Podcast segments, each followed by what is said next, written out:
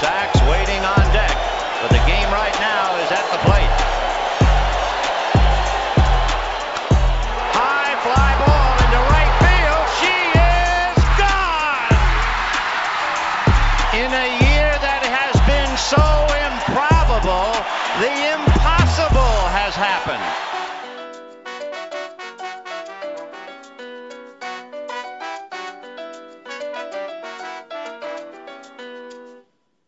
À toutes et à tous et bienvenue dans En toute franchise, la série de podcasts qui vous emmène à la découverte des 30 franchises de MLB. Lors du premier numéro, on a évoqué la plus mythique d'entre elles avec les New York Yankees. On se devait donc pour ce deuxième épisode de rester à New York pour parler de l'autre équipe de la ville, les New York Mets. Car oui, oui, il y a bien deux équipes dans la Big Apple. Dans l'ombre de son imposant voisin, cette équipe qui fut avant tout créée pour combler un vide sportif tente de se faire une place à New York et dans la MLB. Et même si le chemin a été semé d'embûches, cette équipe a su conquérir le cœur des fans et s'imposer comme un acteur majeur du baseball. Et pour m'accompagner du côté du Queens, j'accueille un résident du pays de la Queen et sûrement l'un des rares fans francophones des Mets, Bastien. Salut Bastien. Salut Martin. Alors comment vas-tu aujourd'hui? Bah écoute, très bien. Il n'y a, pas de, a pas de baseball en ce moment, donc aucune raison de s'énerver sur les Mets. Mais comme, comme, on va bientôt le voir, hein, il y a beaucoup de raisons d'aimer les Mets et beaucoup de raisons de les, euh, de les maudire un peu tous les jours. Ouais, Moi qui suis supporter du Stade Rennais, tu vois, je suis comme un, comme un, Poisson comme un dans poisson dans l'eau avec cette, avec cette franchise. Donc ça va. Eh ben écoutez, c'est parti. Embarquez sur En toute franchise, direction le City Field des New York Mets. C'est parti, play. Ball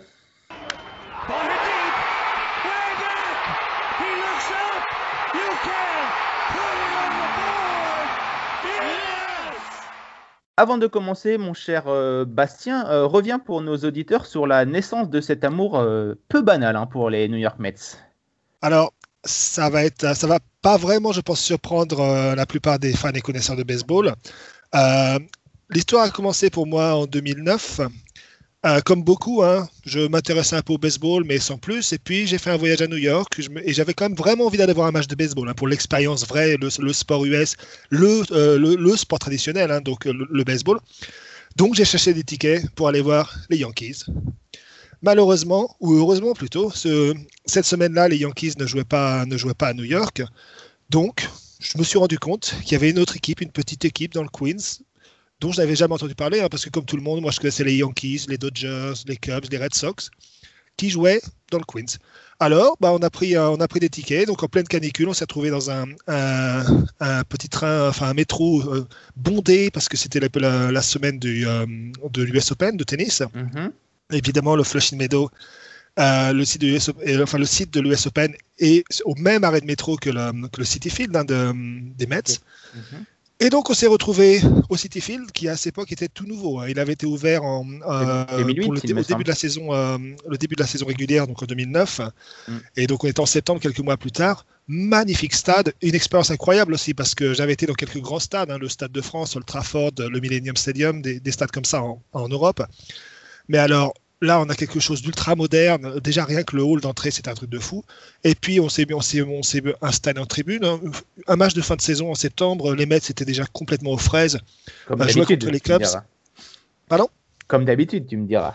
Comme, bah, comme d'habitude, enfin comme, comme souvent à cette période-là, Mm. on est arrivé un peu Ouais. trop tard par rapport aux années où ça, Ouais, où ça tournait bien. gagnais bien. ouais. Mm. Mais le stade était plein, l'ambiance était géniale.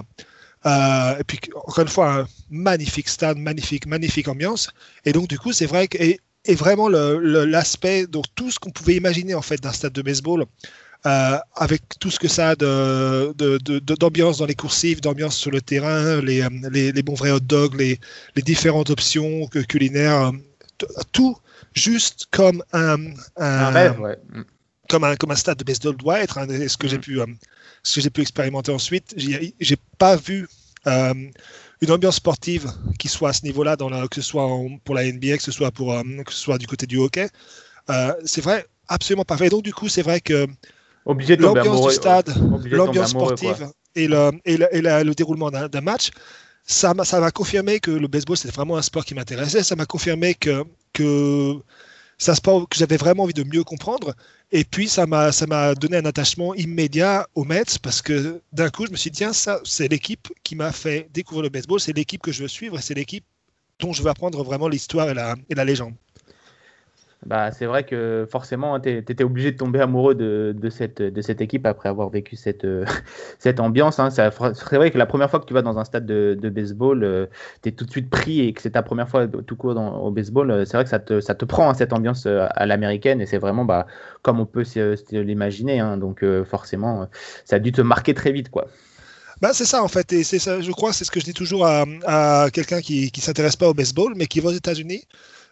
Pas besoin de t'intéresser, mais si tu as l'occasion, prends trois heures et va avoir un match parce que même si le, même si le sport te fait chier, même si, la, même si euh, Tu comprends ah, ouais. n'y comprends rien, tu vas trouver une ambiance complètement différente que tu ne verras dans aucun stade en Europe et que tu verras probablement dans aucun stade en aucun stade de sport en général. Donc c'est vrai que c'est c'est une expérience de toute façon à vivre parce que c'est vraiment complètement différent de tout ce que tu peux voir ailleurs. Donc et ça c'est vraiment ma recommandation pour n'importe qui qui va dans n'importe quelle ville qui a une équipe de, de baseball majeure, même si c'est une équipe cata- cataloguée comme nulle, même si c'est euh, même si ça t'intéresse pas du tout, Tu vas vivre pense une quand même à aller voir parce que ouais, c'est une expérience. Et euh, d'ailleurs, c'est amusant, hein, Bastien, car euh, ton, ton histoire, elle ressemble fortement euh, à la genèse, de, la genèse des Mets. hein. À la fin des, des années 60, euh, on s'est vite rendu compte qu'il manquait quelque chose à, New York quand les Yankees étaient en déplacement. Parce qu'il faut rappeler que pendant longtemps, on a eu trois équipes hein, dans, dans la plus grande ville des, des, des États-Unis. Mais en 1957, les Giants et les Dodgers déménagent sur la côte ouest, à San Francisco et Los Angeles. Et euh, rapidement, on s'est retrouvé avec beaucoup moins de baseball hein, à, New York, qui est la ville la plus peuplée des, États-Unis. Et euh, c'est à partir de 1959, euh, un avocat va devenir dans la légende du, monde du baseball, un certain William Shea, Bastien. Ouais, c'est ça. Donc, euh, c'est vrai, comme tu dis, à ce moment-là, il y a, une situation qui devient un peu difficile à New York, enfin, qui a été très frustrante puisque les Giants et les Dodgers sont partis, euh, sont partis en même temps pour s'installer euh, respectivement à San Francisco et à Los Angeles. Euh, il y a aussi beaucoup de villes, notamment dans des marchés peut-être un peu moins, un peu moins importants, qui, demandaient à avoir une, à avoir une franchise, mais la, la MLB n'était pas, n'avait pas, pas vraiment envie de, de s'é- de s'étendre. hein. Euh, comme, euh, comme avait dit à l'époque un, un propriétaire qui a été propriétaire de plusieurs franchises, Bill Veck, euh, si, les, si les propriétaires de baseball étaient en charge des États-Unis, le Kansas et le Nebraska seraient encore en train d'essayer de rentrer dans l'Union Mm. ça donne une idée de la situation à ce moment-là. Donc, ce qu'a fait William Shea pour, euh, pour essayer de, de forcer l'arrivée d'une nouvelle franchise à New York, il s'est mis, euh, il s'est mis en, en collaboration avec plusieurs autres villes des États-Unis euh, pour créer une ligue, une troisième ligue professionnelle qui s'appelait la Continental League. Euh, L'idée, c'était que dans cette Continental League, il y, aurait huit équipes de différentes, différentes villes. Donc, de, mémoire, il devait y avoir Milwaukee, euh, il devait y avoir Minneapolis, il y avait Houston et quelques autres villes. Et donc, il a, il a rassemblé ses dignitaires de plusieurs villes américaines. Euh, il a embauché Branch Rickard, hein, dont on parlera pour, euh, pour ce rôle chez les Dodgers euh, euh, et la, avec la déségrégation du baseball et, Jackie Robinson. Donc, Branch Rickey, qui est vraiment une icône, hein, c'est à ce moment-là une icône de, parmi les, les, dirigeants du, baseball majeur. Et il annonce avec triomphalement, donc à la fin des années 50, de 50 le lancement d'une- de cette nouvelle ligue, la Conti- Continental League, qui évidemment n'a jamais pris. Parce que tout d'abord, ils avaient- les équipes n'avaient aucun moyen, aucun moyen de débaucher des joueurs de National League ou d'American League, parce qu'à l'époque, il n'y a pas de free agency. Euh, les contrats, c'est euh, c'est plus ou moins à vie, sauf quand la, quand la franchise décide de se séparer d'un joueur. Euh, les, les équipes de, de ligue mineure étaient, euh, étaient, étaient cadenassées aussi. Donc vraiment, tout ce qu'ils pouvaient récupérer, c'était des amateurs ou des, ou des vétérans sur le déclin qui, qui n'avaient plus de, plus de travail. Mhm. Mais là, finalement, en, en travaillant un peu là-dessus, ils ont quand même dis- ils ont fini par dissoudre la Continental, la Continental League avant même qu'elle joue un match. Mais la MLB a décidé d'intégrer donc quatre nouvelles équipes dès 1900 deux en 1961 pour l'American League, qui sont donc les, euh, Les Angels et les Colts, il me semble. les Angels et non à l'époque les euh, Washington Senators, Mhm. parce que les Washington Senators qui existaient jusqu'à 1961 avaient déménagé à- dans Ah, le oui. Minnesota pour devenir les, les Twins, donc euh, à Minneapolis. Mhm. Et en 1962, c'est la, naissance- la naissance des Mets et Mhm. des Colts 45 de Houston qui deviendront ensuite les Astros et qui donc à cette époque-là Euh, encore, ouais. Je joue, joue en National League. hein. Les Astros Mm. n'ont rejoint la- l'American League qu'en 2005, si je me dis pas de Et- bêtises. Non, plus, plus tard, beaucoup plus tard. euh, 2011. en, 2000 ouais, en 2011, puisque euh, Pardon. ils, ils ont commencé, ils ont rejoint la- l'American League, l'American League euh, West. Euh, c'est vrai que ça a été un peu chaotique hein, cette euh, cette création des des, des Mets. Euh, pour revenir un peu sur euh, sur cette euh, sur cette création, on peut rajouter que lors de la concertation avec le, le public, hein, pour trouver les noms de, de la franchise, on retrouve des, des suppositions euh, comme les Skyscrapers, les Empires, les Jets ou les Islanders. Euh, D'ailleurs, hein, ces deux derniers noms seront réutilisés lors de la création de la deuxième équipe de New York en NFL et la deuxième équipe de NHL de la ville. Et En d'ailleurs, passant- bah, En ouais, passant, voilà. puisque tu parles des Islanders et des Jets, Mhm. euh, William Shea était aussi euh, resp- responsable de la création des Islanders. Il fut aussi responsable de la création des Nets, hein, des New Jersey Nets, qui sont aujourd'hui les, euh, les Brooklyn. Nets. Et il fut impliqué dans le rachat par un de ses, euh, contacts ou amis euh, des New York Titans, qui sont devenus les Jets. Donc il est, vraiment euh, à, la base ou aux manettes de quatre créations de franchises à New York. Et à chaque fois, c'est les deuxièmes hein, franchises de, New York hein, qui sont créées dans, ces sports. Donc vraiment, il, ouvre hein, pour que le New York ait plusieurs, franchises dans, un même sport pour éviter justement le, le monopole d'une seule, franchise. Mais finalement, aucun de ces noms n'est n'est euh, retenu. Et euh, ce qui est choisi par les propriétaires, hein, c'est euh, les Mets qui fait un peu référence aux Metropolitans, qui était une ancienne équipe hein, éphémère de la ville qui a évolué lors des balbutiements du baseball dans les années 1880 jusqu'en 1887, mais surtout, hein, ce qui a été vraiment important pour les propriétaires de, l'époque, c'est que ce nom court sera facilement utilisable dans, dans les médias et notamment pour les headlines, pour que ça permette de faire rentrer beaucoup plus de, beaucoup plus de texte. Et enfin, pour, pour terminer rapidement, les couleurs des Mets, c'est aussi une dédicace aux deux anciennes franchises de la ville, le bleu des Dodgers et l'orange des, des Giants. hein.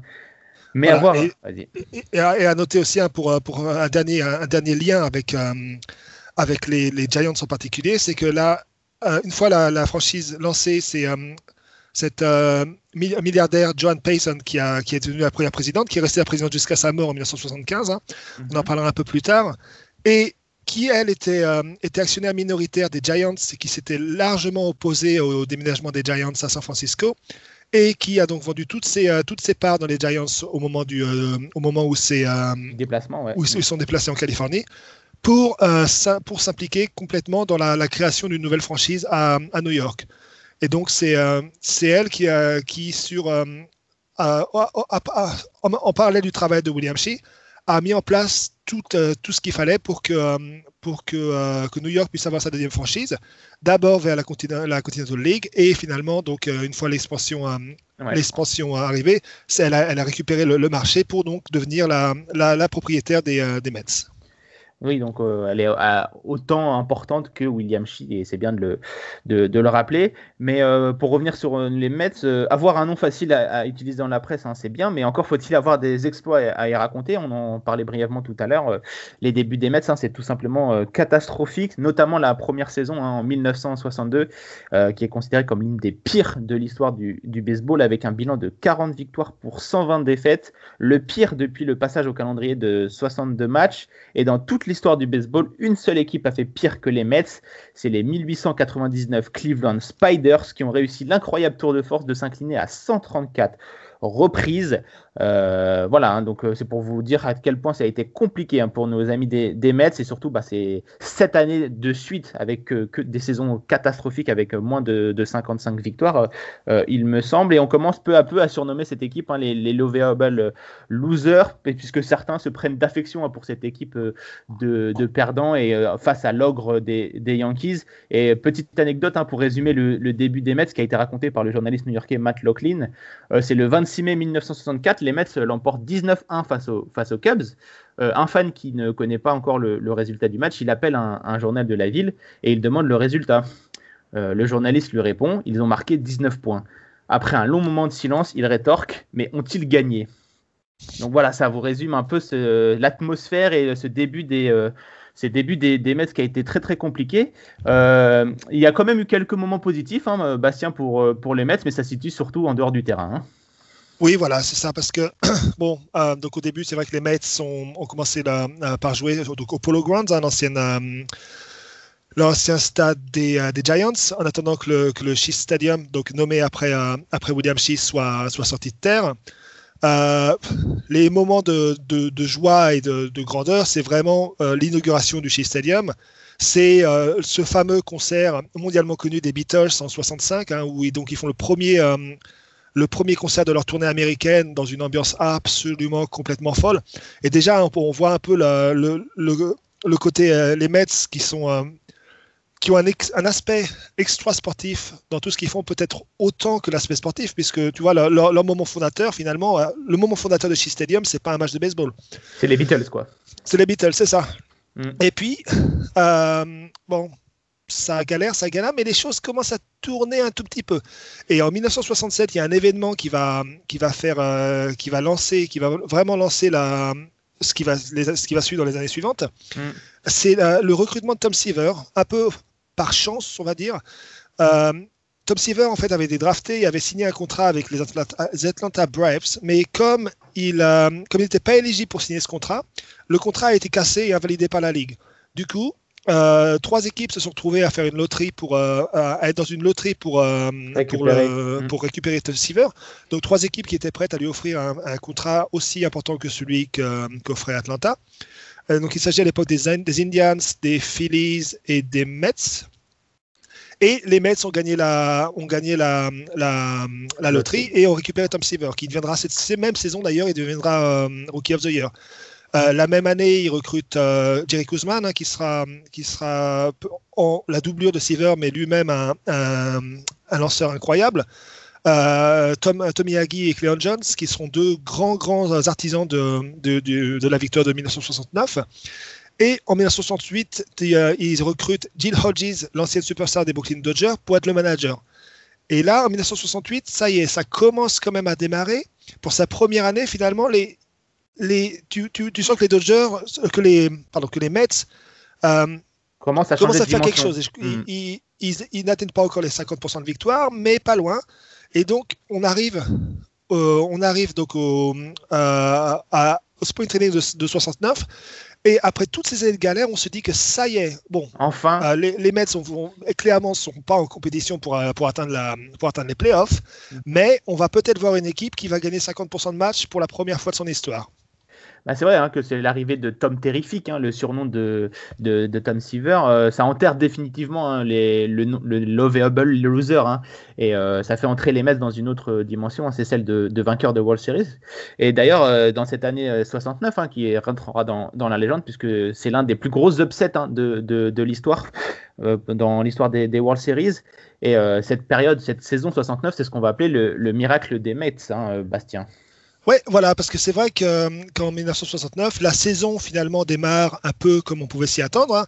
Les Mets ne sont pas ridicules, mais bon, ils sont ils sont pas vraiment a priori en mesure de gagner la division. Euh, Jusqu'au mois d'août, où les, euh, les Cubs, qui ont 10 victoires d'avance sur les Mets, tout de même second, s'effondrent complètement en septembre.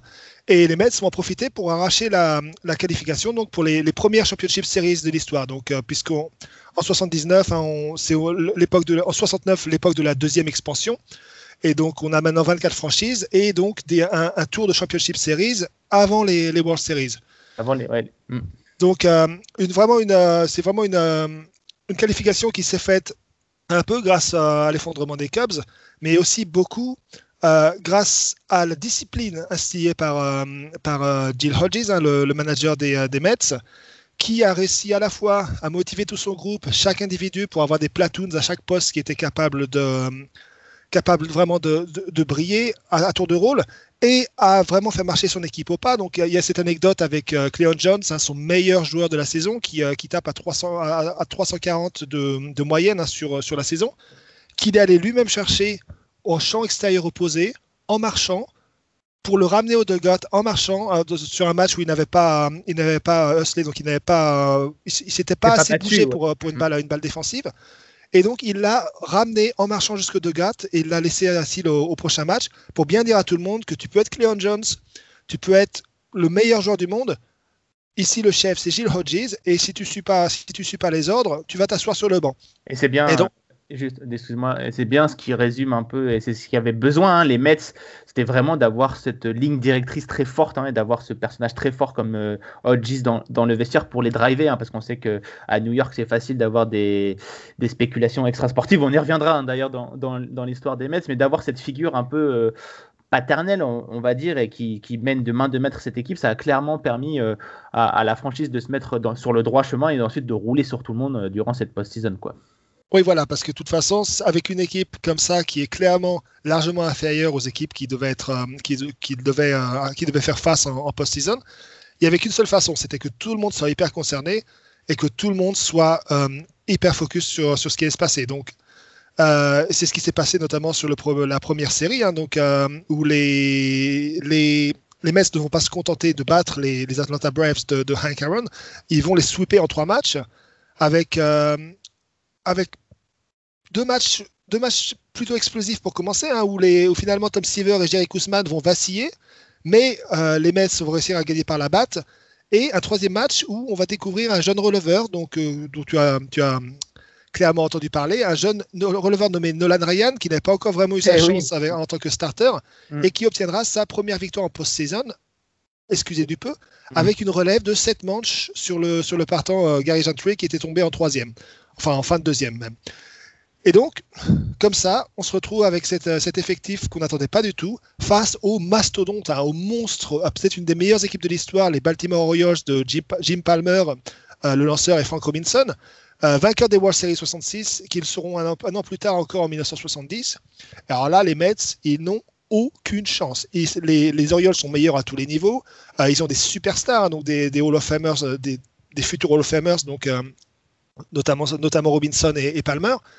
Et euh, le premier match, d'ailleurs, ça, se- ça se passe assez, euh, assez logiquement avec une défaite 4-1. Euh, Tom Seaver est plus ou moins impuissant et les, les Orioles, bon, ça, ça Et va. ils, ça démon- ils démontrent leur, ils démontrent leur supériorité quoi, sur le match. Voilà. Mais, toujours à Baltimore au match 2, euh, les, Mets ne se sont pas laissés impressionner finalement. Ils sont, sortis de ce match 1, d'après les témoignages, avec une impression de pouvoir quand même, euh, de pouvoir quand même s'en sortir. Et que finalement, les, les Orioles sont forts, mais ne sont pas forcément imbattables. Alors, c'est Jerry Koosman qui prend ses responsabilités et qui lance un match, qui lance 8, manches de tiers euh, pour ne concéder que 2-8. Euh, pour une victoire finalement 2-1 dans la, dans la dernière manche. hein. donc ça reste serré. Mais à partir de là, ça va être la magie entière. Euh, le, match 3 se, joue à Shea Stadium et donc les trois prochains matchs se joueront au Shea Stadium à New York. Et après Kousman, c'est euh, Yagi qui va être le héros du deuxième match avec euh, un home run dès le, premier pitch sur le, Hall of Famer, le, monstre Jim Palmer, avant de faire deux catchs absolument incroyables pour, euh, sauver 4 ou 5 runs probablement et permettre aux, permettre aux, euh, Mets de gagner encore 2-1 sur ce match. hein. Euh, le match suivant, c'est Tom Seaver qui va lancer du 8 manches blanches euh, pour que les Mets, encore une fois, s'imposent 2-1. Pardon, le deuxième match, c'était 5-0. Le troisième match, c'est 2-1. Et donc, on se retrouve au dernier match. Et même s'ils sont menés euh, 3-0 après trois manches, ils vont encore trouver les ressources. Euh, derrière Don qui, euh, qui frappera trois home runs dans ces World Series, donc record, euh, record à égalité avec Ryan Howard et Steve Pierce bien plus tard. Et finalement, ils s'imposeront quand même encore dans ce match 5 et ils vont propulser New York dans une folie absolument incroyable. Invasion du terrain, une énorme parade dans les nuits de New York. Et là, on, a vraiment la promesse avec le, le mélange de classe, d'expérience et, euh, et finalement tous ces joueurs qui sont sortis du bois pour, euh, aller, faire tomber les, les incroyables Orioles, on se dit que finalement, ces Mets sont un futur resplendissant. Et on se dit que finalement, euh, les losers sont loin derrière et que on s'attend à de nombreuses années victorieuses. Mais euh, malheureusement hein, pour, euh, pour les Mets, si cette saison de 69 s'appelle Miracle Mets, c'est bien pour une raison, hein, c'est que le titre ne, sera pas suivi d'autres succès. Il y a certes hein, les, World Series en 73, hein, perdu contre Oakland, Bastien, si je, si je, si je ne m'abuse. Euh, mais c'est à peu près tout dans, dans cette période après 69. Ouais, c'est ça, parce que c'est vrai qu'après euh, après 69-70, bon, il va y avoir un petit déclin, il va y avoir euh, des soucis assez réminiscents de ce qui, ce qui a pu se passer dans Mhm. l'époque moderne des Mets, hein, notamment avec euh, beaucoup de, de lanceurs, mais pas grand-chose au niveau de la production offensive. Ouais. Il va y avoir des trades un peu, un peu, comment dire, euh, a posteriori qui ne font pas trop de sens, comme Ouais. Le trade de Nolan Ryan qui va être euh, échangé pour un shortstop Jim Fregosi qui ne fera absolument rien pour les Mets. Mhm. À l'époque, Ryan n'avait pas vraiment encore explosé pour les Mets. Il le fera plus tard, hein, dans sa, une fois, Dans une fois parti carrière, aux Angels, puis, au, euh, puis aux Astros, puis un peu hein. Aux partout. Rangers, ouais. Mm. Euh, et, et d'ailleurs, il voulait pas partir à l'époque. hein. C'est euh, vraiment quelque chose qui, a qui a peut-être marqué une, euh, un changement d'époque. Et puis surtout, il va y avoir le, le décès de Gilles Hodges en 1972, hein, en plein spring training.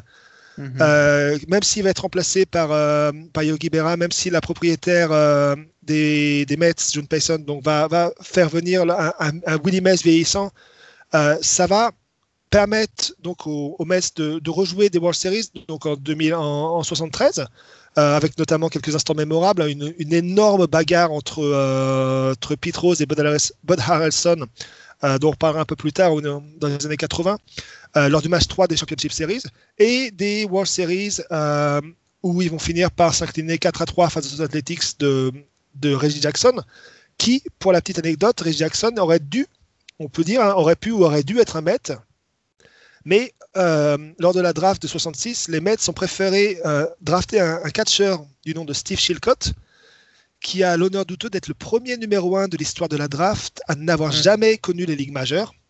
Euh, Reggie Jackson lui-même fut, euh, fut sélectionné par, avec le deuxième choix pour les Athletics.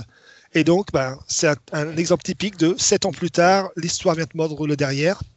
Reggie Jackson a été absolument fantastique lors de ces Mhm. World Series et les, les Athletics donc, euh, emporteront la, la timbale. Ouais. Et après ça, bah, on, arrive, à, on, a, on arrive à la, la grande période de disette, hein, puisque jusqu'aux années 80, il n'y aura plus rien. Euh, Tom Seaver va, ga- va, va quitter les, les Mets en 77 avec trois Cy Youngs, euh, mais surtout un transfert euh, qui fait partie de, de ce que les, les, tabloïds, les tabloïds new-yorkais ont nommé le Midnight Massacre, à savoir qu'à la mort de John Payson, la propriétaire historique, sa- son mari et ses, et ses filles n'avaient pas vraiment envie de s'occuper de la franchise. Ils ont laissé le, le- donc le président euh, exécutif s'occuper de, s'occuper de, de- de toutes les affaires. Et ça s'est très mal passé. Dispute contractuelle, euh, mauvaise gestion. Ça s'est fini par euh, le trait de Tom Seaver et plusieurs autres cadres de l'équipe à la, dead- à la trade deadline, à la dernière minute, comme ça, sans aucun remplacement. Et après, à partir de là, ben, on, on rentre, on rentre dans de, longues années de disette. À ce moment-là, d'ailleurs, Fred Wilpon hein, est, accueilli les, bras, ouverts et comme une, bénédiction. hein. Et c'est d'ailleurs même ce, rachat hein, avec, Wilpon. On sent qu'il y a justement il y a un renouveau qui souffle du côté de, du, Queens et avec notamment, pour une fois, la draft de deux futures légendes et enfin des bonnes drafts du côté des Mets. Ouais, c'est ça, voilà. Donc, Wilpon et donc son associé Doubleday, qui à l'époque est, majoritaire. Ils, ils deviendront à 50-50 euh, un peu plus tard. Euh, donc, c'est vrai que les premiers choix, donc euh, il y a le, draft avec le premier pick d'un jeune outfielder nommé Darrell Strawberry. Euh, deux ans plus tard, donc en 83, si je dis pas de bêtises, ils vont, ils vont recruter un jeune lanceur du nom de Dwight Gooden, hein, Doc Gooden, avec le cinquième pick. À côté de ça, ils vont recruter des, des, des stars, donc l'ancien MVP Keith Hernandez. D'ailleurs, les, les supporters des Mets ou les amateurs de baseball sauront qu'il euh, est l'homme qui, euh, qui commente les matchs des, euh, Mets aujourd'hui encore sur SNY, TV avec Gary Cohen et Ron Darling. On va, ils vont recruter aussi le receveur Gary Carter, hein, qui, est- devenu Hall of Famer depuis. Et donc, tous ces recrutements de draft et de, trade vont, vont permettre la seconde montée en puissance des Mets deuxième la- de National League en 84 et 85, avant finalement d'accéder à la post-saison en 86 avec une des meilleures, euh, une des meilleures saisons de l'histoire des Mets, hein. 108 victoires en, en saison régulière et 21, 21 victoires d'avance sur les, sur les Phillies, second. Euh, mais c'est vrai que cette euh, équipe de, de, de, 4 de 86, hein, l'apothéose un peu de, de, de ces Mets, c'est vraiment aussi euh, c'était une équipe totalement rock'n'roll sur et surtout euh, en dehors des terrains, euh, Bastien. Ouais, c'est ça. En fait, une spécificité de, de ces Mets de 86, c'est qu'ils étaient à peu près aussi dingues et incontrôlables que la ville de New York elle-même, hein. que ce soit sur le terrain ou en dehors du terrain. Euh, C'était des brutes épaisses qui ne lâchaient absolument rien, euh, qui, qui est de toute façon, tant que le, tant qu'un match n'était pas fini, n'allait rien lâcher et allait toujours se battre au, au sens propre et aussi figuré pour aller, euh, pour aller chercher, pour aller chercher ce qu'ils étaient venus chercher. Hein.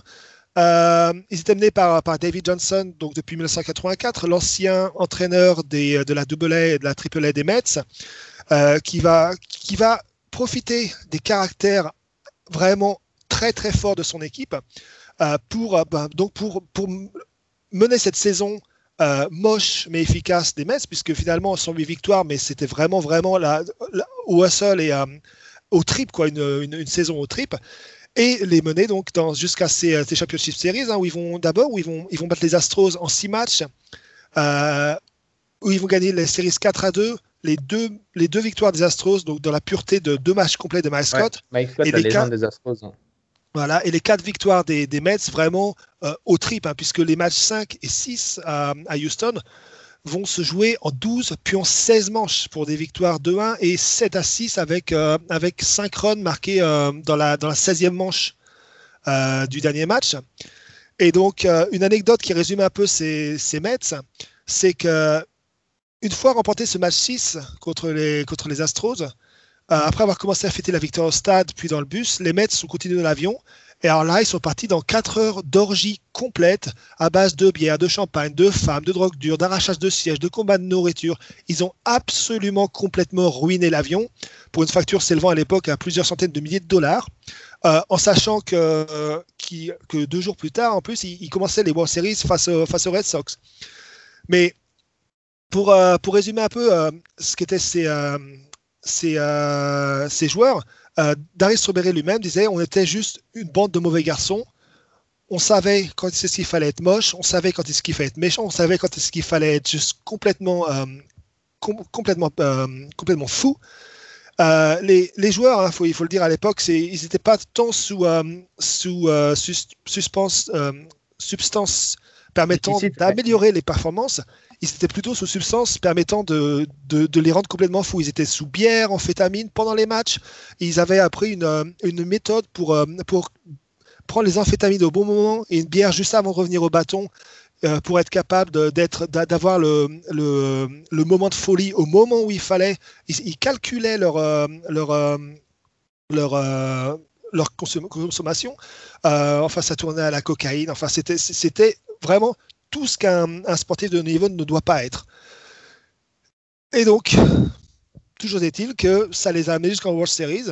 Euh, conséquence ou non de cette énorme orgie dans l'avion, euh, donc au retour de, de- Houston, ils ont quand même perdu leur, euh, leurs deux premiers matchs de World Series au Stadium hein, contre, contre, les, contre les Red Sox, malgré donc huit manches, euh, huit manches et un seul run concédé par, euh, par Ron Darling dans le premier match pour finalement une défaite 1-0 avant que, euh, que Gooden perde le deuxième match. Mais là, ils vont, euh, ils, vont, ils vont remporter les matchs 3 et 4, donc encore avec 7 manches blanches hein, pour, euh, pour Darling dans le, match, euh, dans le match 4 à Boston, pour s'offrir le droit de revenir terminer les séries, euh, les séries à New York, malgré une défaite donc, dans le match 5. Donc nous voilà à 3 victoires à 2 pour les, euh, pour les, Red Sox, mais avec des matchs 6 et 7 qui se joueront donc euh, qui se joueront, oui, donc, euh, qui se joueront chez les Mets. Et dans le match 6, il va se passer un des, des, événements les plus bizarres peut-être de, l'histoire du baseball et qui résume aussi un peu, hein, je pense qu'on en reparlera quand on va parler des, des Red Sox. La malédiction, hein, parce qu'ils étaient en plein Voilà, là. milieu de leur, de leur malédiction du, du Bambino. On a effleuré, hein, du coup, quand on a fait l'épisode sur, sur les Yankees, hein, bah, les, les Bo- Boston Red Sox qui a mis jusqu'en 2005 avant de remporter le, un titre. Et donc, vraiment, euh, cette, cette action, ce, ce match 6, comme tu dis, c'est vraiment, ça résume fortement cette, cette série, cette malédiction de, de Boston qui n'y arrive pas, quoi. C'est ça. Donc, euh, on se retrouve à, à 3 partout en 9 manche. Donc, à la fin de la 9 manche, donc on rentre, dans, les, euh, dans les signings. Et euh, bon, les Red Sox prennent l'avantage dans le haut de la 10 manche grâce à un home run de, Dave Anderson et un single de, Mary Barrett. Donc, là, 10 manche, le haut de la 10 manche, il y a 5-3 pour les Red Sox.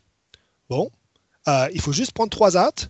Et si les Red Sox gagnent ce match, évidemment, c'est la victoire, c'est les World Series, c'est la fin de la malédiction. Et dans le bas de la deuxi- deuxième manche, bon, Calvin Giraldi, le releveur, va d'abord éliminer Bachman et Hernandez. Très rapidement, hein, euh, boum boum, deux de suite. Il se retrouve avec les bases vides et deux hâtes. Et là, c'est l'effondrement. Trois coups, sûrs de suite, et donc Gary Carter rentre au marbre, ça, fait, ça fait 5-4, bon, ça va encore. Euh, bon, par contre, Kevin Chiraldi est sorti du jeu, c'est Bob Stanley, le recordman de saves de l'histoire des Red Sox, qui va prendre la place pour faire face à Bookie Wilson. Il commence par un wall pitch. Allez hop, Kevin Mitchell qui rentre, 5 partout. Il y aura une onzième manche parce que ensuite, Stanley va comme se rattraper. Il va euh, donc provoquer une, euh, une grand ball pour, euh, de Mookie Wilson qui va vers Bill Buckner. A priori, c'est une balle de routine. Et non, un fourbon. La balle passe, euh, passe au-dessus du gant de, Buckner. Et, et donc file vers le, file vers le champ droit. Euh, les Mets marquent le, point de la victoire et on se retrouve donc à 3 partout avec un game set inespéré pour les un game 7 inespéré pour les euh, pour les pour les Mets. Et là, bon, les Mets, ils vont l'emporter euh, 8-5, ils vont envoyer New York dans la folie. Et alors, on va même pas parler de la foire qui va suivre hein, pour les euh, pour les pour les joueurs des euh, les joueurs des Mets. Euh, encore une fois, un peu contre comme en 69, on se dit qu'avec une équipe pareille, euh, c'est impossible que, les Mets ne deviennent pas, sinon une dynastie, au moins une équipe qui, va vraiment compter sur le, futur. Après, on aurait peut-être pu s'en douter aussi qu'avec euh, une, équipe euh, aussi shootée à l'adrénaline et à toutes sortes d'autres substances, ça n'allait pas forcément durer très longtemps. Bah oui, hein, c'est hein, c'est un peu l'histoire de, de- des Mets. Hein, à chaque fois qu'on gagne un titre, c'est vraiment au, au forceps et à chaque fois ils n'arrivent pas à, investir et à, faire la, perpétuité hein, de ça, de- d'en- d'enclencher des, cycles. Et à chaque fois, dès, le- dès les saisons d'après, ils commencent leur euh, déclin. Donc là pour euh, pour cette, pour 86, bah c'est tu l'as dit, hein, c'est forcément ce, train de vie des, joueurs de, des Mets, ainsi que leur, leur caractère. Hein. Euh, ça doit pas être facile tous les jours de, de, coacher des, des joueurs euh, des joueurs comme ça. Tant que ça gagne, euh, je pense que c'est accepté. Mais une fois que tu commences à perdre, je pense que c'est un peu plus euh, un, un peu plus difficile. Et puis bah, il va y avoir aussi des, des suspensions hein, pour pour toutes ces, ces substances. La, ligue va commencer à, sévir. Ça va être difficile pour Strawberry et, Gooden hein, no- notamment. Et on sent que tout doucement, c'est en train de, de tourner de tourner de tourner une page. Hein. Il y aura quand même ce ce petit ce petit duel face aux face aux Dodgers en, en 88. 88 d'ailleurs où tu as quand même encore une rotation de David Cohn, Dwight Gooden, Ron Darling. Mais encore une fois, on, on- on revient à une époque où les Mets ont des, des talents incroyables euh, au lancer, mais finalement il, reste, il manque un peu tout le reste. Quoi. Voilà.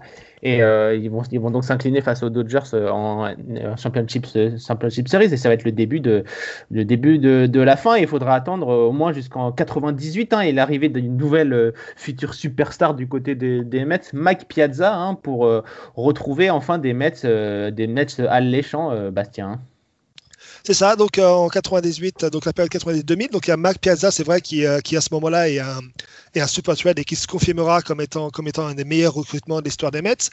Euh, également John Olerud, hein, qui, qui arrive, je crois, en 98 et qui repart à la fin de la, saison 99. Et donc finalement, en 99, c'est vrai que les, les Mets réussissent à, à revenir, à revenir dans la course.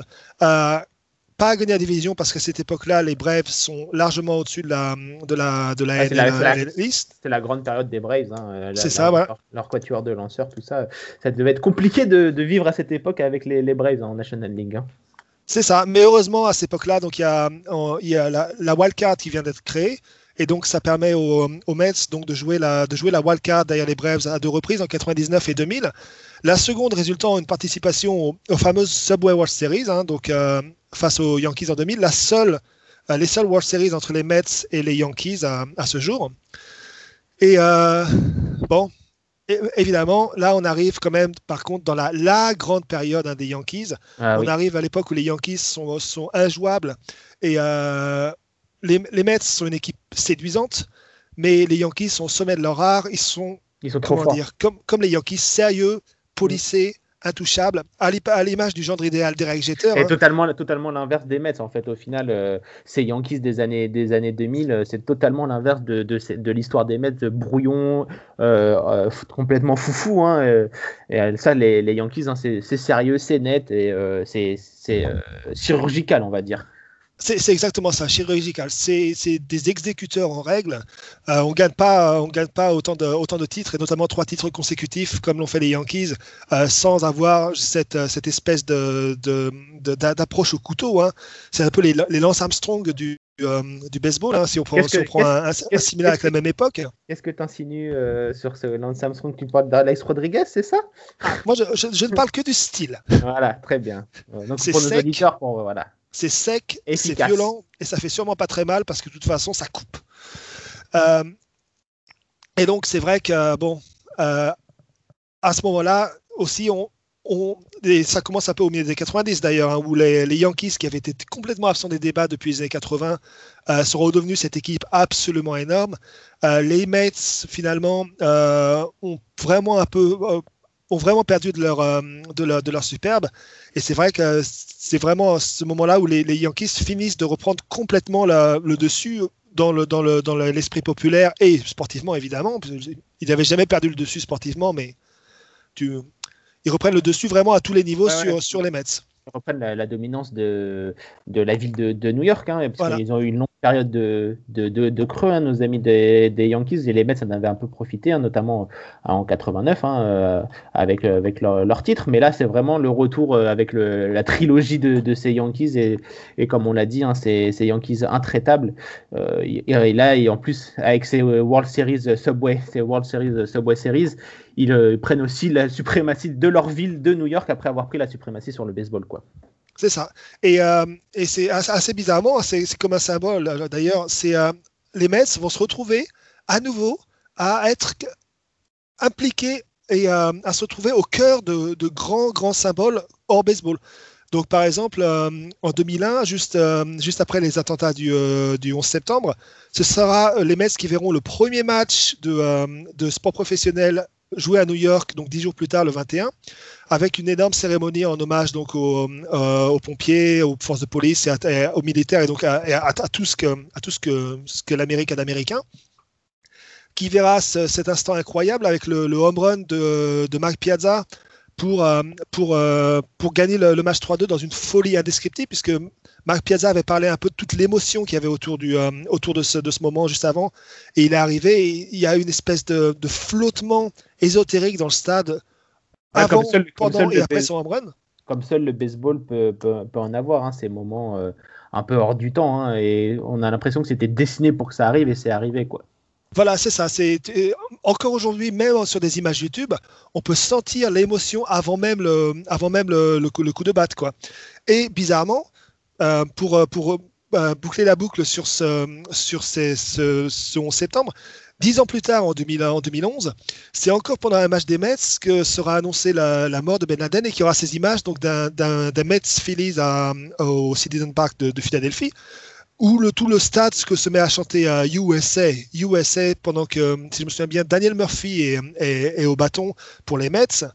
Euh, et, et donc, les, joueurs, coup, les c'est- joueurs, ils sont complètement euh, abasourdis, ils comprennent pas, ils comprennent pas ce qui se passe, quoi, en fait.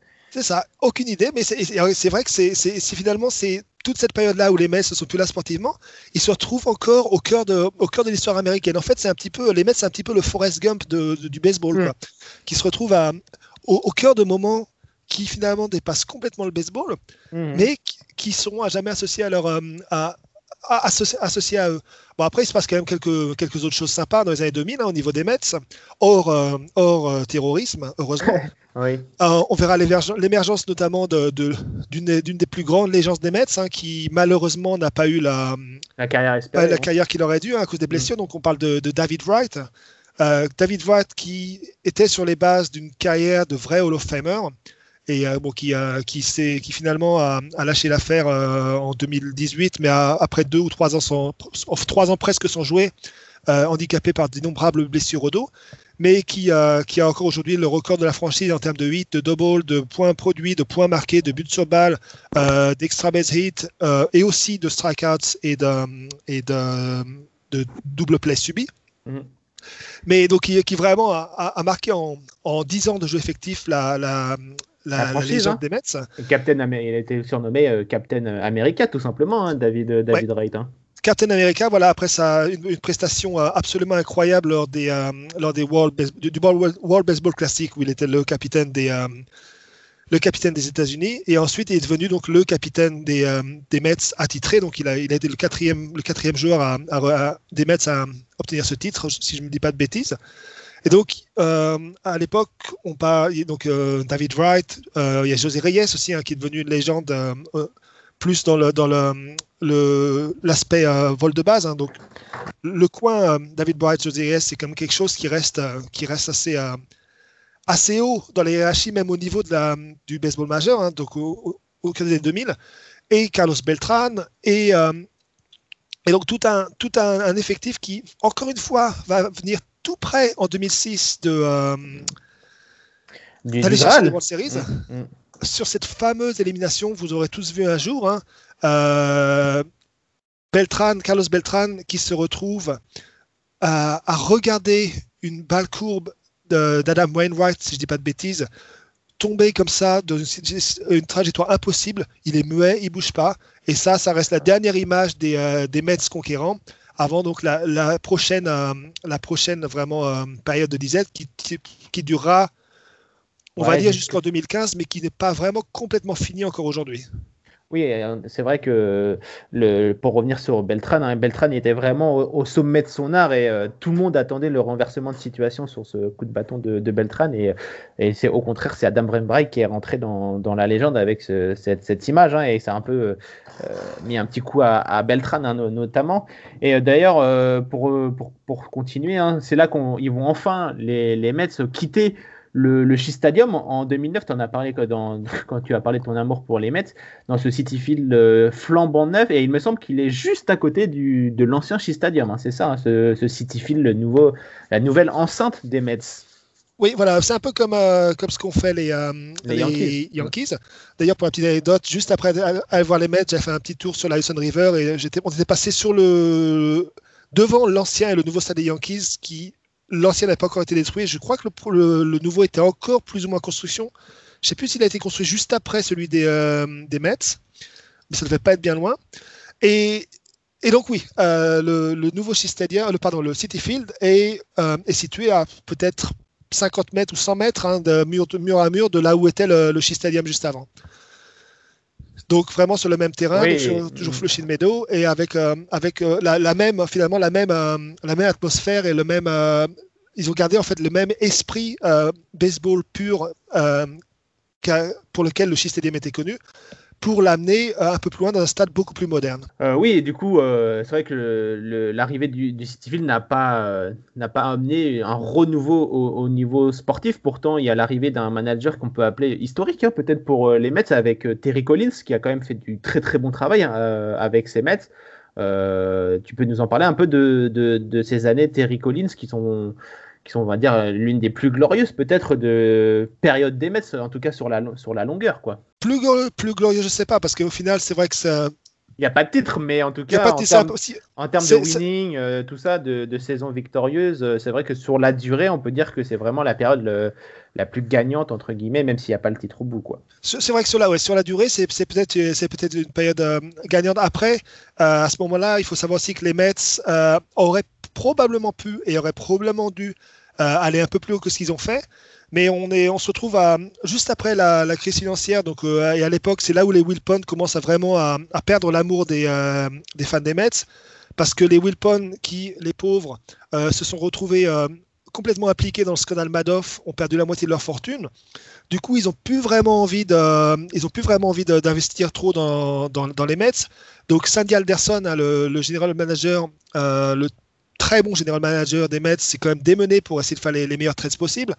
Euh, d'ailleurs, il a été rappelé maintenant pour, euh, pour avoir une chance de faire la même chose, mais avec, euh, avec beaucoup plus de moyens hein, à partir de, de l'année prochaine. Mais finalement, ils vont quand même réussir oui, à faire avec quelques très très bons trades. On parle notamment de, de celui qui a permis de, de ramener Noah Syndergaard, alors jeune prospect, en échange de, de R.A. Dickel, le, le Cy Young euh, 2011, si je ne dis pas de bêtises. Euh, pour, et donc Syndergaard qui sera une, pièce maîtresse hein, de, de, la qualification pour les World Series en 2015 euh, dans son année de rookie. Euh, on voit aussi l'émergence donc sur ces années donc d'une série de, très très bons lanceurs. Donc on a d'abord Matt Harvey, hein, le Dark Knight, qui, qui était incroyable, en qui on voyait vraiment un, un futur énorme. Mais on parlait encore de New York, hein. Encore un qui s'est fait qui s'est fait avaler par New York, euh, qui est recraché. Maintenant il est euh, il est en train de- d'essayer d'essayer de se relancer un peu partout. On l'a vu, on a vu tenter chez les Angels, on l'a vu tenter chez Royals, mais aussi Jacob de Grom, hein, que- drafté dans les dans les plus les, les bas-fonds de la, draft euh, quelques années plus tôt, qui arrive en 2014 avec le, titre de, rookie de l'année pour ensuite enchaîner depuis avec avec deux Cy Young, hein, donc finalement se rapprocher au moins au niveau euh, au niveau des récompenses de, de ce qu'a pu faire un, Tom Seaver à à New York. Il lui manque, euh, il lui manque qu'un titre finalement avec, euh, avec, les, avec les Mets qu'il aurait pu avoir en 2015, mais euh, 2015 c'est encore une de ces World Series où finalement tout ce qui avait souri sur des sur des sur des sur des séries très très serrées en, dans le passé, donc en Championship Series ou en World Series en en, 60, en 69, en 86, finalement, n'a pas du tout marché face, au, euh, face aux, aux Royals, qui était vraiment l'équipe de small ball par excellence et l'équipe un peu à l'image des, des Mets de 86, mais en plus poli quand même, euh, qui ne lâchait rien, lâchait rien, lâchait rien et a fini par, euh, a fini par, euh, éliminer les, les Mets dans des, finalement des séries un peu réminiscentes, plus des séries entre les, euh, entre les Mets et les Astros en 86, hein, puisque le match 1 se finit en 14 manches Mhm. avec un home run de, de Alex Gordon, je crois, au, au milieu de la, au- au- au- à la fin de la nuit. Le match 5 se finit en 12 manches. Et au final, malgré tout ça, c'est le, le tableau d'affichage final va dire que les Kansas, les Kansas City Royals ont gagné les séries 4 à 1, donc presque facilement. C'est vrai que euh, c'est assez paradoxal peut-être, et c'est peut-être l'équipe la plus, euh, la moins extra, on va dire extravagante des Mets, et c'est la seule qui n'a pas réussi à gagner le, gagner le titre, puisque les 69 et 86 c'était des équipes beaucoup plus euh, dans, dans la folie, dans l'extravagance, comme je viens de le dire. Et là, cette équipe de 2015, on sait que c'était une équipe beaucoup plus forte, un peu de tous les, de tous les étages, mais beaucoup plus sage, un peu à l'image de, de Terry Collins, hein, tu, tu me diras. Et, et finalement, c'est celle qui n'arrivera pas à gagner, quoi. Beaucoup plus sage et puis en même temps euh, euh, il y avait euh, il y avait une espèce de folie plus ou moins contenue jusqu'à jusqu'à 2015 hein.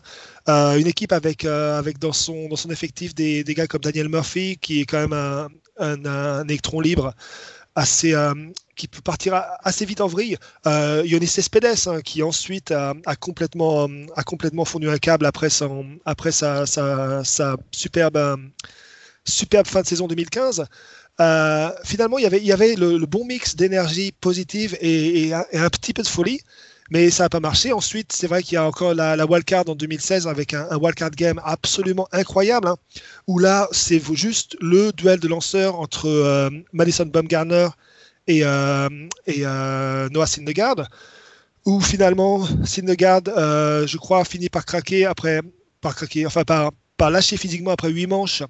Euh, et Bumgarner va faire le match complet en regardant donc Jerry Familia finalement craquer complètement là où il, aurait dû euh, il aurait dû faire son, son boulot de, très très bon closer pour la, pour les Mets. Et après ça, c'est vrai que bon, ça, ça euh, s'est un peu endormi dans une division très forte aussi, hein, avec les Braves qui sont montés en puissance, avec les, euh, les Nationals qui ont gagné les séries l'an dernier. Donc on est, on est maintenant à une époque où, euh, où, euh, où le talent est là. Et pas, pour une fois, pas seulement sur la butte, puisqu'on a autant des, des et des Syndergaard sur la butte que, Peter Alonso, hein, qui, Peter Alonso qui, euh, euh, pour sa première saison de, sa saison de rookie, euh, a frappé 53 home runs, a le record absolu pour un rookie. Et on arrive en 2020 avec ce talent énorme qui a besoin d'être complété par, qui a besoin de compléter sur certaines lignes, sur la butte et, euh, et euh, à la batte, et le rachat donc par Steve Cohen, qui fait un, un, lien assez amusant avec John Payson, puisque John Payson était millionnaire, philanthrope, et une, euh, mais surtout une grande, grande, grande, grande, grande collectionneuse d'art, hein, notamment impressionniste. Steve Cohen, lui aussi fan, est fan des Mets. On va pas dire qu'il est philanthrope, hein, c'est plus un financier, mais aussi un grand, grand, grand collectionneur d'art euh, et, un vrai New-Yorkais. Et finalement, donc on revient sur cette espèce de, de, de boucle qui se boucle, où les, euh, les Wilpon et Doubleday, qui étaient plus des, euh, acheteurs, pas, je dirais pas opportunistes, mais d'opportunités, vont laisser la place maintenant à quelqu'un qui s'annonce comme un vrai fan des Mets et qui lui a promis de faire des Mets une équipe qui gagne et qui, qui vont vraiment vers l'avant. Donc maintenant le, le, futur est ouvert Et la question est, est-ce qu'on va transformer les Mets en, es- en espèce de, de, Yankees sans, sans l'histoire Ou est-ce que ça va utiliser, la- utiliser la folie des Mets et amener cette flamme pour, euh, pour, pour envoyer New York dans une, une folie comme en 79, comme en 86 C'est le prochain épisode. Effectivement, c'est la, suite euh, de l'histoire des Mets va s'écrire euh, avec, euh, avec Steve Cohen et elle s'annonce plutôt, plutôt glorieuse avec Steve Cohen qui a promis de, mettre la main à la poche pour, pour les Mets. Et comme tu l'as dit, bah, la boucle, la boucle est, bouclée. Mon, cher, mon Bastien, merci pour ce, cette histoire des, Mets qui a été, on l'a vu, très très tum- tumultueuse, que ce soit sur le terrain ou, ou en dehors, avec des périodes de gloire et pas mal hein, de, victoires, euh, de, victoires euh, rocambolesques et euh, aussi des, moments de, de- de grandes di- difficultés. Avant de nous, quitter, Bastien, comme avec Gaëtan lors de l'épisode 1 sur les Yankees, on va te faire passer un peu sur, le grill et te placer dans une position assez délicate. Est-ce que tu peux nous donner un peu ton top 5 euh, des joueurs des, Mets pour que nos amis auditeurs qui découvriraient cette franchise puissent euh, se faire un, petit avis sur euh, les gloires et les, les glorieux anciens de, cette franchise Alors, évidemment, le premier, c'est la première super superstar. hein, ça va être Tom Seaver, trois fois, trois fois vainqueur du, euh, du Cy Young euh, avec les Mets. Euh, le deuxième, c'est difficile. Est-ce que c'est Dwight Gooden qui était peut-être un des meilleurs lanceurs de l'histoire ou est-ce que c'est Ron Darling pour son finalement son rôle énorme dans la, dans la victoire de 86 Euh, J'avais Ouais. commencé par dire Dwight Gooden, mais je vais les mettre à égalité si ça ne te dérange pas. Allez, je, je- je te, je te l'offre. euh, Je t'offre cette possibilité. Va pour 6. Ensuite, euh, on, va on va passer, je pense, à Mac Piazza, hein, qui est vraiment la, la première superstar, enfin la, la première superstar de, de l'époque vraiment moderne des Mets, hein, donc qui, euh, qui permet cette, euh, cette, euh, cette explosion en- en- entre 98 et 2000 et c'est c'est- La montée en puissance. hein, la montée en puissance vers les, euh, enfin, les World Series et qui, euh, qui lui-même a, a gagné récemment. Donc, euh, il y a en, en 2014, 2016, je crois qu'il a, il a été élu au premier tour au Hall of Fame avec euh, 82% des voix dès le premier tour. Et donc, il, il est, il est au Hall of Fame avec la, la casquette des Mets. Ah, c'est c'est une bonne, euh, une bonne, une bonne, euh, une bonne, une bonne histoire, hein, ce, Mike Piazza qui est considéré comme l'un des, euh, meilleurs receveurs hein, de, de l'histoire de, de notre sport. hein. donc euh, c'est mérité, quoi. Voilà, c'est ça, un des meilleurs receveurs et clairement un des tout, tout, tout meilleurs receveurs dans la production offensive. Donc, c'est vrai, vraiment, un- vraiment une, une, vraie, vraie, vraie superstar et un vrai, vrai, vrai grand monsieur du, euh, du baseball majeur. Et ensuite, on va partir, partir sur, les, sur ces, ces dernières années, donc les, les années qu'on connaît tous un peu mieux, avec, euh, avec David Wright, hein, qui est quand même monsieur, Mhm. monsieur Met, euh, Captain America, qui aurait mérité lui aussi d'avoir une carrière de Hall of Famer si ce n'était pour, la- pour les blessures. Et puis, bah, la, la nouvelle superstar, enfin, la superstar de, de la décennie passée, Jacob de Gron, hein, avec ses- son, son Rookie of the Year, ses deux, euh, ses deux trophées de Cy Young. En Et back-to-back. Pardon? En back-to-back, hein, c'est les trophées de. Oui, de oui, Cy c'est ça, en Young, hein. 2018 et 2019. Mhm. Et qui est peut-être aujourd'hui, sinon le, un des, un des deux ou trois meilleurs, euh, un des trois, deux ou trois meilleurs lanceurs de tout le baseball. Et euh, enfin, peut-être un des cinq meilleurs lanceurs de la décennie, alors, à- Mhm. avec, à, côté de Verlander, enfin derrière, peut-être Verlander, ouais. quelque chose, Scherzer, quoi. Mhm. Donc, euh, ce sera, ce sera mon, mon 5. Après, on aurait pu aussi, on aurait aussi pu parler de Jerry Koosman, hein, comme je disais tout à l'heure, qui est un peu, euh, un peu dans l'ombre de, Ouais. de Seaver. On aurait, pu, Ouais. on aurait pu parler de beaucoup d'autres joueurs, mais ça va être mon, mon top 5. Effectivement, euh, et puis c'est vrai que Jacob de Grom, pour revenir sur lui, hein, ça résume aussi bien l'histoire des, des Mets, c'est-à-dire à toujours avoir su avoir un pitching staff de, de, de grande qualité, et c'est- mais malheureusement souvent le, à la batte qui a un peu plus, un peu plus de mal. Euh, pour terminer sur euh, les Mets, il y a euh, cinq maillots euh, retirés hein, du, côté de, du côté des Mets. Il y a le 14 de Gilles Hodge, hein, donc euh, le, le mythique euh, et légendaire, euh, vous l'avez compris, euh, gérant de, cette équipe qui a amené le, au premier titre en, en 69. Il y a donc Mike Piazza et son 31 qui a été le receveur des Mets entre 98 et, et 2005. Il y a Casey Stengel, en, le numéro 37. Évidemment, le numéro 41, Tom Seaver. Et le 42 de Jackie Robinson qui est retiré par, euh, par toute, euh, la, toute la MLB. Donc, euh, donc voilà des, des noms un peu, des noms qui, qui, marquent, ont marqué hein, l'histoire des l'histoire des, Mets et j'espère que vous en avez appris beaucoup plus sur cette franchise des Mets qui est souvent considérée comme moindre par rapport à l'ogre des Yankees, mais qui a une histoire tout aussi passionnante que son, son imposant, son imposant voisin. Euh, merci Bastien de nous avoir accompagnés pour cette deuxième émission dans toute franchise. Merci à toi, Martin. Et merci à tous pour vos premiers retours sur, euh, sur cette nouvelle série de, de podcasts de Madine TSO. On espère que ça vous a plu et nous on se retrouve très vite pour une nouvelle émission et une nouvelle équipe. C'était Martin, prenez soin de vous. Bye bye